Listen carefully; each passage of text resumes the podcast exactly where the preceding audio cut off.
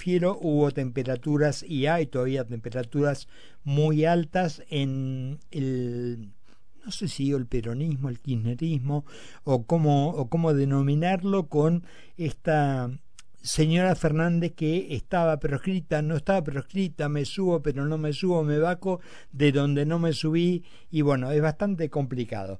Miguel Ángel Toma pertenece, que no necesita mucha presentación, obviamente, pero eh, hoy pertenece al Partido Encuentro Republicano Federal eh, y está en línea con nosotros a ver si nos cuenta algo de qué podemos entender de todo este movimiento que en el kirchnerismo está llevando adelante. Miguel, ¿cómo estás? Buenas noches, ¿cómo estás vos? Bien, bien. Me alegro. ¿Qué opinas de, todo, de toda esta tormenta este, que aparentemente comenzó, pero sigue el 25 de mayo con un acto que le van a pedir y que no le van a pedir? ¿Cómo? Mira, en primer lugar yo creo que hay que señalar que Cristina Fernández no renuncia a una candidatura. Mm. En realidad lo que renuncia es una derrota. Ah, bien. Eh, obviamente todas las encuestas indican que el oficialismo hoy, el kirchnerismo particularmente, termina mal en esta elección. Este mm. es el primer punto.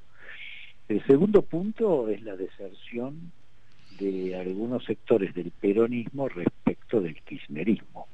Esto se ha verificado en el adelantamiento por parte de muchos gobernadores, la mayoría, mm. eh, el adelantamiento de sus elecciones para no eh, correr el riesgo de perder votos y de perder la provincia si van al mismo tiempo que en la elección nacional.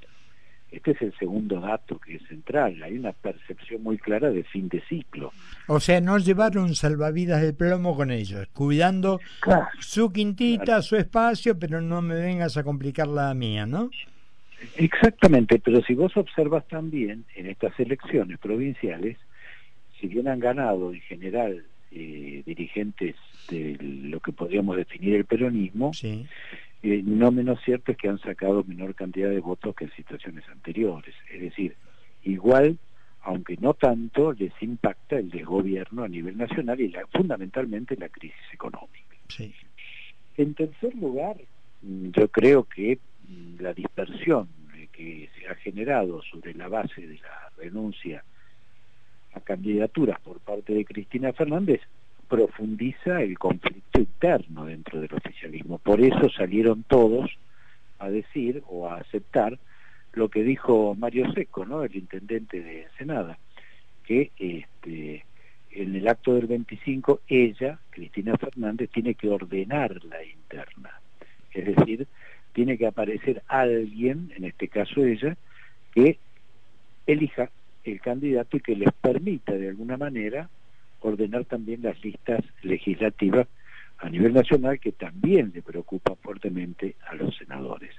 De manera que yo veo una situación muy clara de, fin de ciclo y un repliegue. Muy probablemente, y esto ya es una conjetura, eh, esta derrota eh, sea muy similar, salvando las distancias, a lo que ocurrió en 1983. ¿no? Mm es decir, después de la derrota del peronismo en la fórmula Luder-Vittel, eh, se produce un proceso de, renovación, ¿no? Yo creo que es muy probable que desaparezca el kirchnerismo como tal, aparezcan nuevos dirigentes y muchos viejos dirigentes del peronismo tradicional también vayan apagando su, su gestión, digamos, su, su pertenencia en el poder.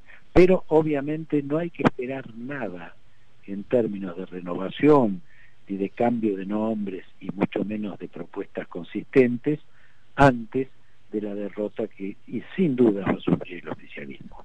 Miguel, a mí lo que me preocupa, coincido con lo que vos decís, porque además hay números, nadie gana ninguna elección con setenta y pico por ciento de imagen negativa y todo esto, pero lo que me preocupa, desde el impresentable de Seco hasta otros tantos, inclusive creo que Guado de Pedro lo dijo, salir a este, qué va a pasar después, que ya están ubicándose, dando por sentado que pierden en una resistencia. El mismo ministro de Seguridad, eh, Aníbal Fernández, habló de la posibilidad de que haya este, muertos y toda esta cosa, y se lo atribuía a mi ley pero vale para todos. La lectura mía es, perdemos nosotros como vamos a perder, y bueno, agárrense porque no va a dar lugar. Hay alguien que dijo, duran menos de un año, se van a ir en helicóptero. Sí, sí, Juan Grabois. Grabois, Grabois, sí, sí. Este, ha dicho eso, ha dicho que va a pasar a la resistencia. Exactamente, exactamente. La verdad, no entiende nada de lo que pasa de la historia argentina.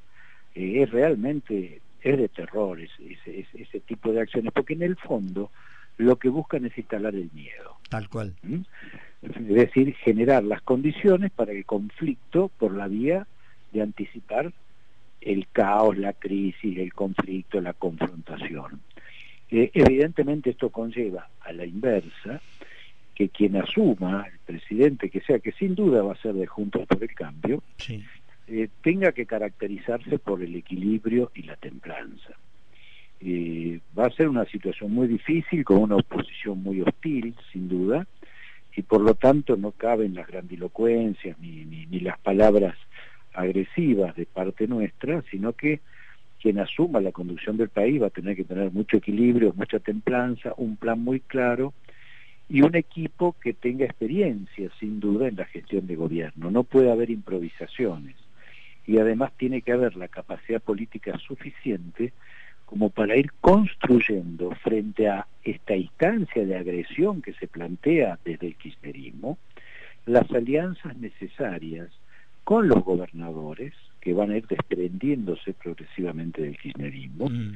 con los diputados y senadores que respondan a esas provincias, de manera de ir logrando eh, un consenso mayoritario que permita que el Congreso también sea un factor decisivo en esta búsqueda de equilibrio y de legitimación de las decisiones que haya que tomar. Sí, porque eh, a mí, eh, no solamente a mí, a mucha gente lo que nos preocupa es este lenguaje de, de, de la guerra, la batalla, la lucha, la resistencia, todo. Estamos volviendo o están volviendo a una cosa que ocurría en los 70, que ya no tiene sentido, que ya no se sabe ni contra quién se lucha, porque hablan del poder, están vos la, ves a la señora Fernández hablando de este gobierno como si ella no tuviera nada que ver y es quien eligió al número uno. No, no, y que es la vicepresidenta. Además, además, además. Esto es interesante eh, retomar lo que dice Miguel Pichetto, ¿no? Estos, estos muchachos, particularmente los más jóvenes, sí. Grabois, La Cámpora, tienen una suerte de amor por la necrofilia. Sí, Están enamorados de las ideas muertas, de las ideas que tienen que ver con un pasado 50 años atrás, que son jóvenes viejos, ¿no? Y eso realmente crea este clima donde frente al hastío de una sociedad que no encuesta respuesta por parte de quien gobierna, le agregan la cuota de eh, virulencia verbal, pero que anticipa una virulencia en los hechos, y esto asusta a la sociedad. Por otro lado, es interesante, también esto lo plantea muy bien Pichetto, cuando habla de la teoría del mal gobierno, ¿no? Eh, hay pensadores europeos muy significativos que desarrollan una teoría muy interesante eh, y que es lo que explica en muchos casos el crecimiento de las opciones antisistema. Mm. Él dice que el mal gobierno, es decir, cuando hay un gobierno que no gobierna y por lo tanto no resuelve los problemas de la sociedad, en su deterioro y en su pérdida de credibilidad arrastra al resto de las estructuras políticas, incluida la, fundamentalmente la oposición. Mm.